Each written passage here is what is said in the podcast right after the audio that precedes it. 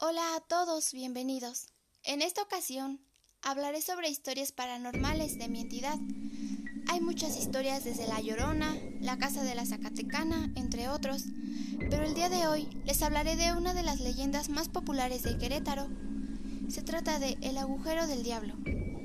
Este recinto se encuentra ubicado en el centro histórico queretano, en lo que fue el antiguo convento de San Francisco, ahora el Museo Regional cuyo interior se encuentra repleto de historia y leyenda.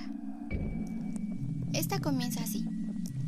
La historia narra que hace muchos años, en lo que se conocía como el Templo de San Francisco, varios muchachos se preparaban para convertirse en sacerdotes. Un día, mientras uno de los seminaristas estaba orando, escuchó un ruido y al mover la cabeza observó a una atractiva y hermosa mujer quien le sonrió. El muchacho se levantó rápidamente de su asiento y fue en dirección hacia la oficina del párroco para relatarle lo ocurrido.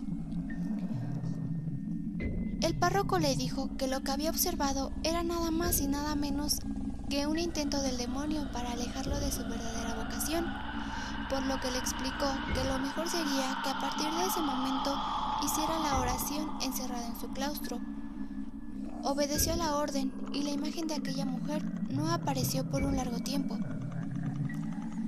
Sin embargo, una noche, los gritos del seminarista despertaron al resto de sus compañeros. Los alaridos pidiendo auxilio eran tan fuertes que incluso varios de ellos intentaron derribar la puerta sin éxito.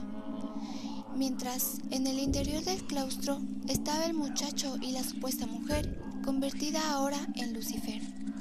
En su mano derecha, el joven tomó la Biblia y en la otra un rosario de madera.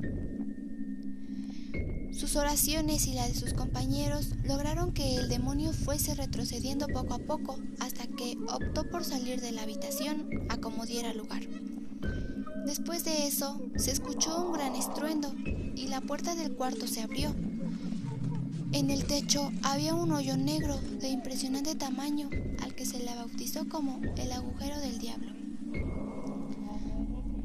Bueno, pues así termina esta impresionante historia. Le agradezco a las personas que me escucharon. Espero que les haya gustado. Hasta pronto.